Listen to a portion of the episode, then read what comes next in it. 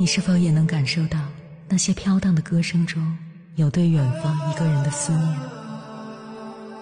你是否也有遗憾？那些装进信封却始终没能寄出去的千言万语？你是否也走过从南到北那漫长的路？遇见，也错过那东来西去的人。当往事随风，已成风。凌晨时分，跨越千山万水，讲述和倾听我们的故事。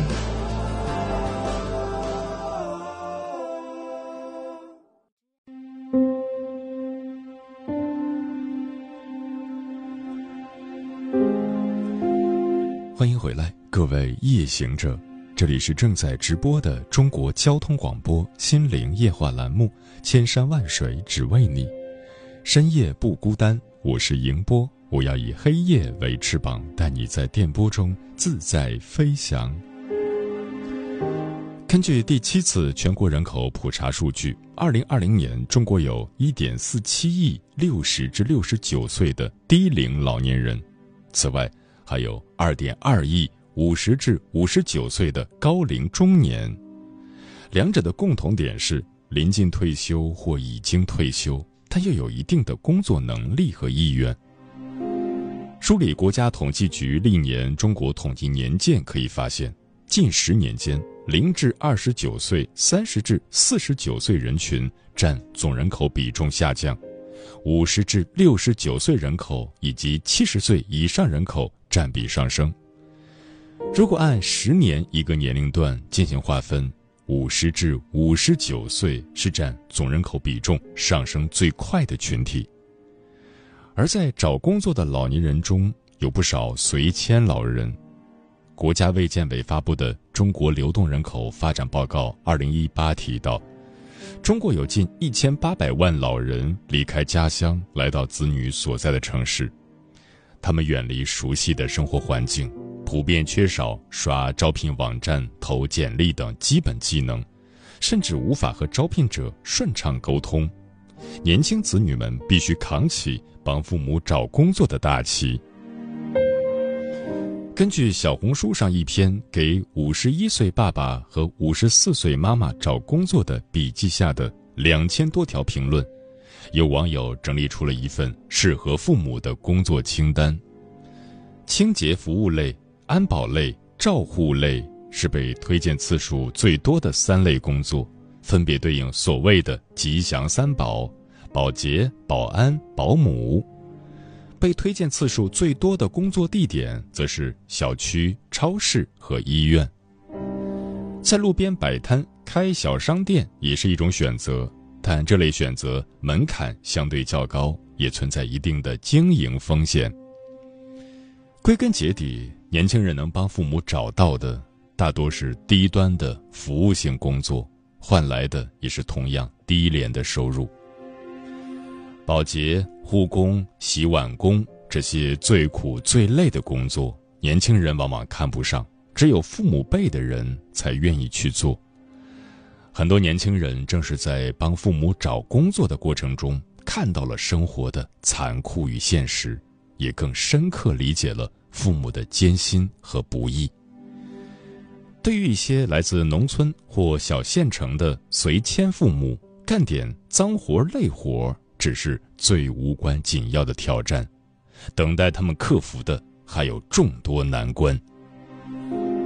二零二二老龄群体退休再就业调研报告显示，百分之四十一点三的老龄受访者曾因年纪大被公司拒之门外。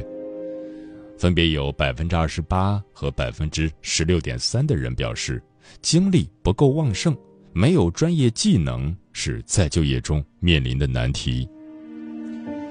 与此同时，年轻人在就业压力下也会向下兼容。找原本属于老年人的工作，于是老年人就要和年轻人竞争同一个工作岗位。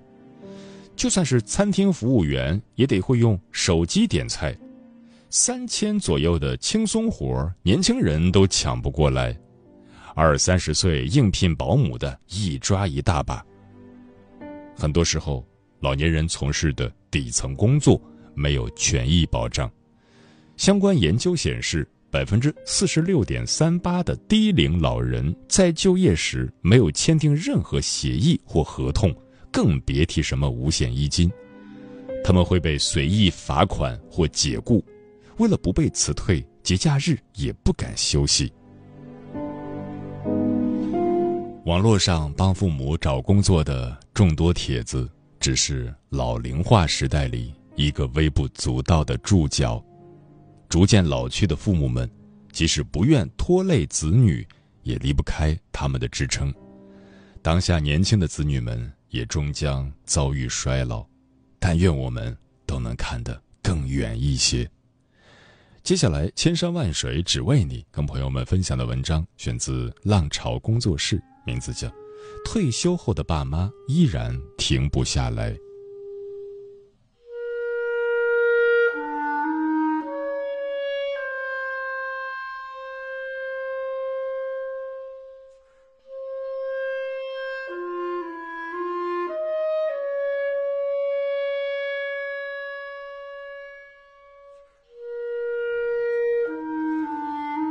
第一批独占父母宠爱的独生子女们，终于来到了供养父母的关头。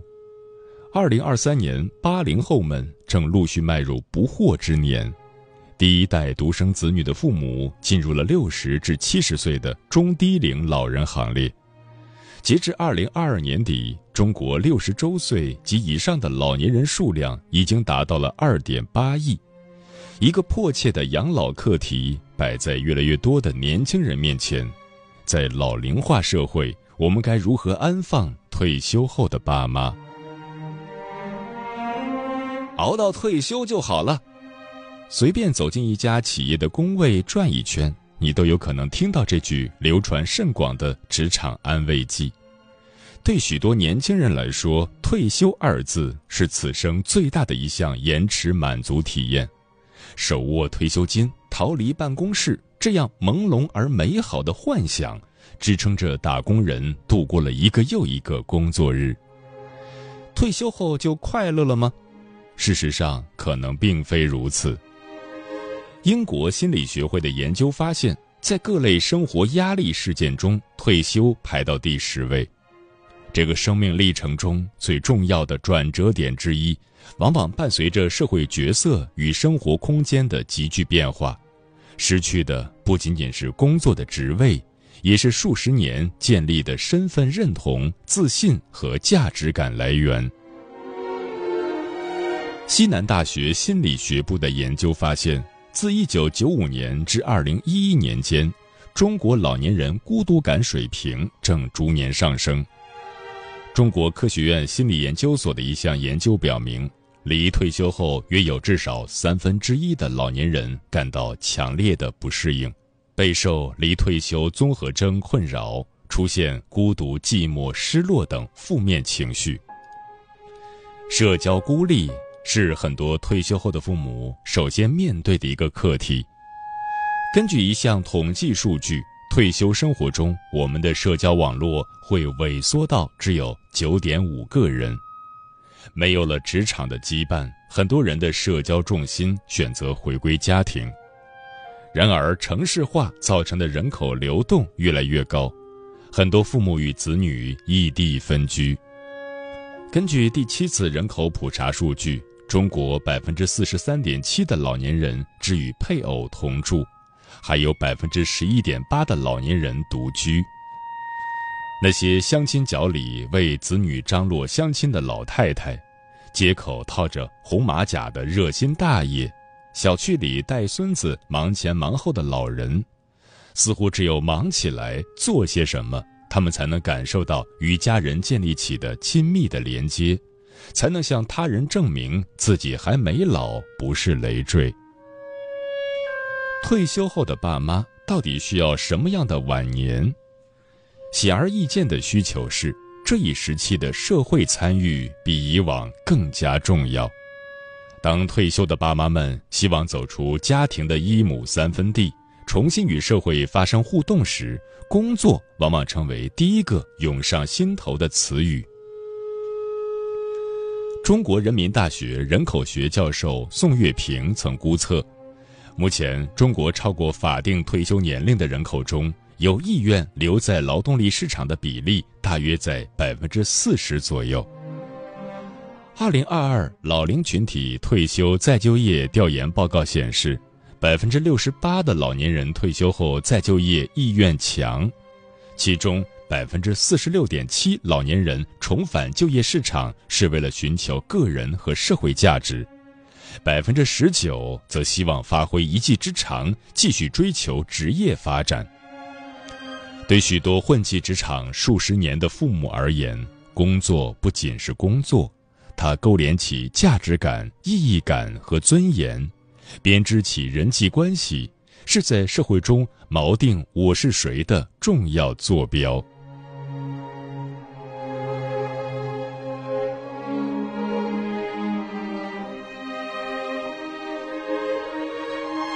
打开任意一个社交媒体平台，你都能找到子女帮爸爸妈妈发布的求职帖。帮五十九岁的老妈找工作，莫名心酸。退休爸妈闲又闲不住，太累也不行。有什么适合他们的工作吗？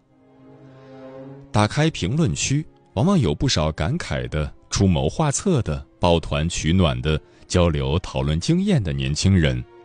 他们中很多人一边要专注事业发展，一边还要关注仍然健硕的父母该如何安顿。没事干，注意力就全在我身上。父母的再就业，多少也能为他们减减压。然而，真正步入老年就业市场，他们才发现，帮爸妈找工作没那么容易。找工作的老年人中有不少随迁老人。国家卫健委发布的《中国流动人口发展报告（二零一八）》显示。约一千三百万老人离开家乡，前往子女所在的城市居住。他们远离熟悉的生活环境、口音、气候、城市路况等，都需要从头适应。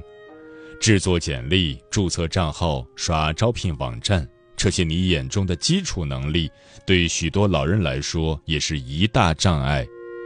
于是，很多子女自然而然扛起了帮爸妈找工作的大旗。二零一六年，中国老年社会追踪调查数据显示，六十岁及以上的老年人里，参与就业的仅仅只有百分之十二点五，大多数集中在农牧渔、个体户、自由职业者等不受退休政策影响的职业。摆摊、保安和保洁是子女们替爸妈找工作时的高频词。而以技术性、知识性服务以及公共服务为主要内容的高端行业，比如金融和科技，往往是年轻人扎堆。就算在中高管理层中，也鲜见老年人的身影。老年人往往被认为是弱势群体，身体机能衰退，不能胜任工作，而被很多职业天然的拒之门外。但从二零一零年六普的结果来看，全国六十岁及以上老年人身体健康的占比百分之四十三点八二，基本健康的百分之三十九点三三，也就是说，超过八成的老年人身体康健，能保证正常工作生活的需要。事实上，对于那些智力型、经验型的工作，低龄老年人明明是人力资源的宝库，却很少能在劳动就业市场里获得青睐。因此，在就业的情况可想而知。一项对北京、天津和济南地区城镇低龄老人的调研显示，虽然近半数的受访老人希望能再次就业，但他们当中只有百分之十六点一五的人成功找到了全职工作。剩下的老人只能通过兼职、自雇佣或参加志愿活动的方式与职场发生联系。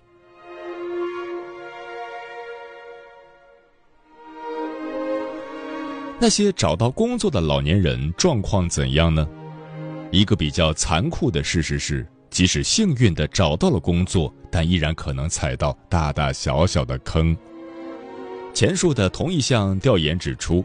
二百六十二名重返职场的老人中，百分之三十七点六八提到福利保障不健全，百分之三十点四三认为工作重、耗时长、压力大，百分之十七点三九和周围同事沟通不畅。既希望时间灵活、自由度高，又想赚些零花贴补家用，还想拥有带孙子孙女自娱自乐的时间。只为供不应求的当下，老人们对工作的种种期许难以同时满足，几乎形成了一个不可能三角。无怪许多年轻人感叹：帮爸妈找工作，想到了会很难，但想不到会这么难。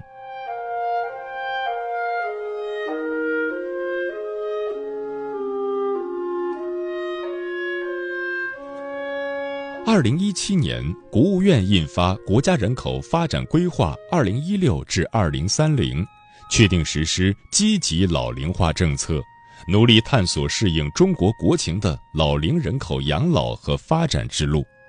其中，老年人再就业正是积极老龄化的重要组成部分。参与中国老龄协会老龄政策研究项目的多位学者也指出。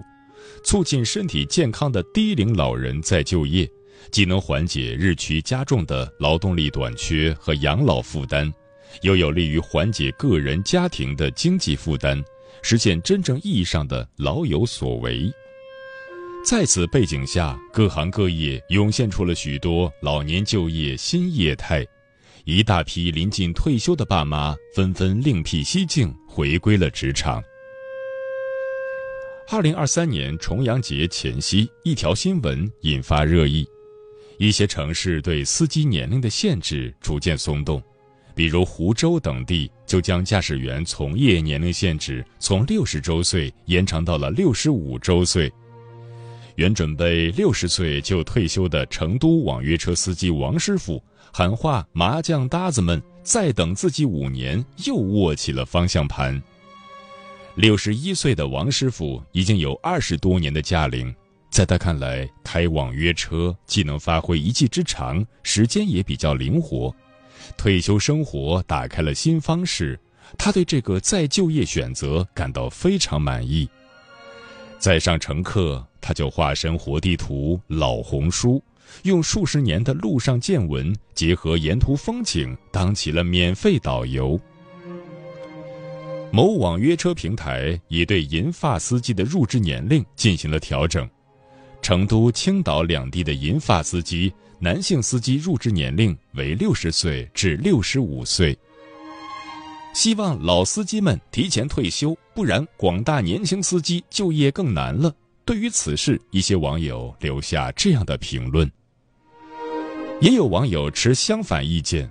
指出，青老司机并不是一比一替代的关系，何况就算老年人给青年人腾出了就业岗位，对于年轻人就业难的问题仍然无法治根和治本。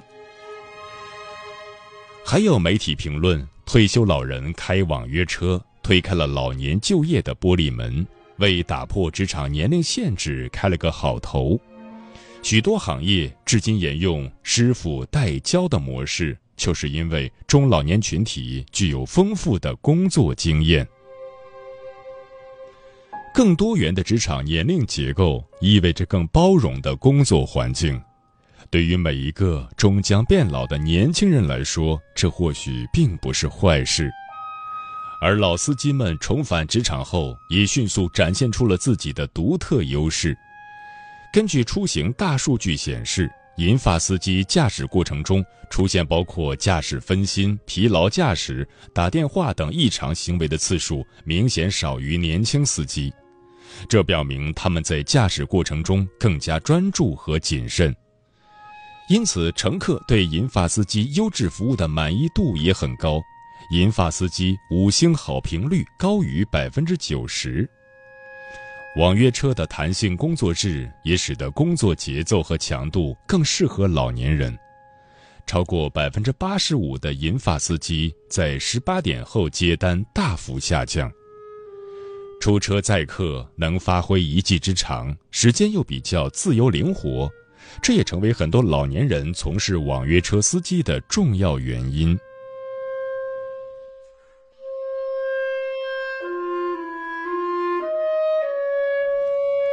一九九九年，联合国提出建立不分年龄、人人共享的社会的口号。这个话题不仅与老年人有关，更与每一个人息息相关。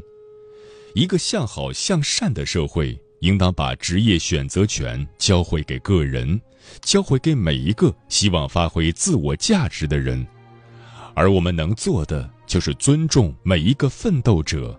尊重他们自我实现、自由选择的机会。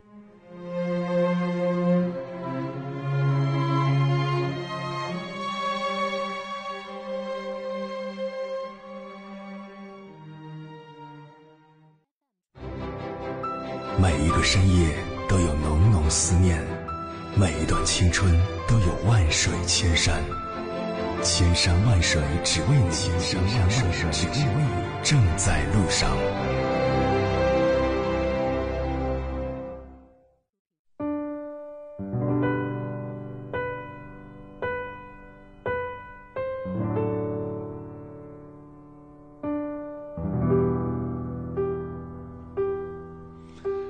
感谢此刻依然守候在电波那一头的你，我是迎波。今晚跟朋友们聊的话题是：当年轻人开始帮父母找工作。对此你怎么看？微信平台中国交通广播，期待各位的互动。火箭说：“我妈大学本科学历，会计会开车，退休前在学校当老师，五十二就内退了，来北京做家政，月薪上万。但是她今年五十五岁了，很有危机感，觉得自己还年轻，但应聘各种卡门槛儿，想发挥余热，无处下手。我最近也在帮妈妈找工作。”感觉她人生的第二春不应该这么早就结束。刘先生说：“老年人会不会出来工作，主要看钱，也就是家庭收入、福利保障等。本身退休后退休金就高，没有负担，并且自己有医保、社保等的老人，谁会这么大年纪了还出来工作？很多农村的老年人没有一技之长，养老没有保障，也不想拖累儿女，只能找工作挣钱。”波杰克说：“我的看法是，有不低于四千元退休金的老年人，还是尽量不要出来工作。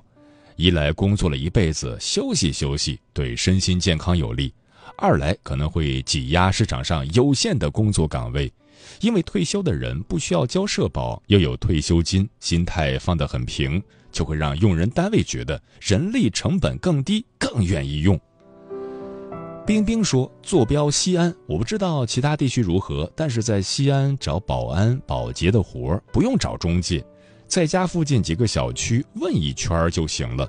我爸妈就是这么找到的，而且需求量很大，全年十二个月，每个月都缺人，基本都可以找到。”钮祜禄牛说：“我对已退休的人群再去找工作的机会持反对意见。”工作一辈子了，到了退休年龄就要休息了，享受生活，感受世界，把重心放在家庭。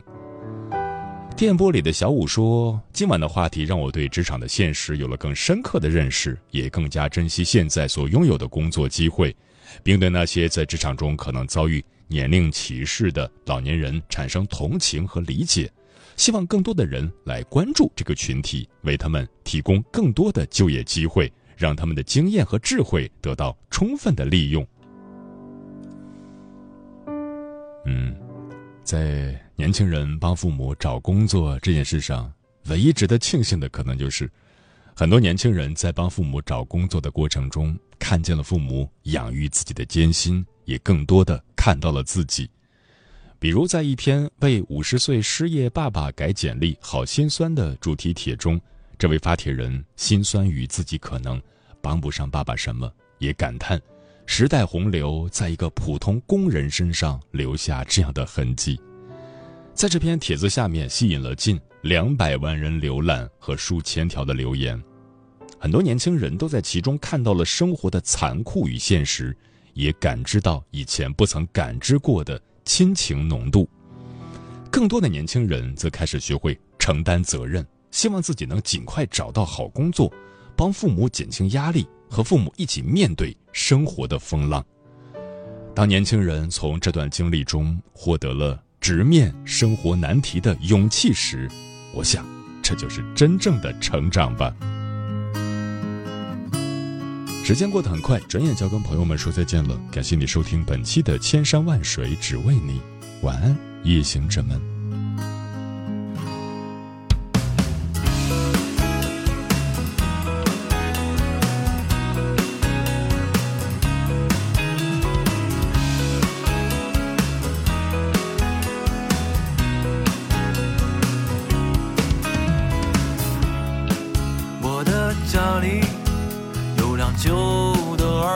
control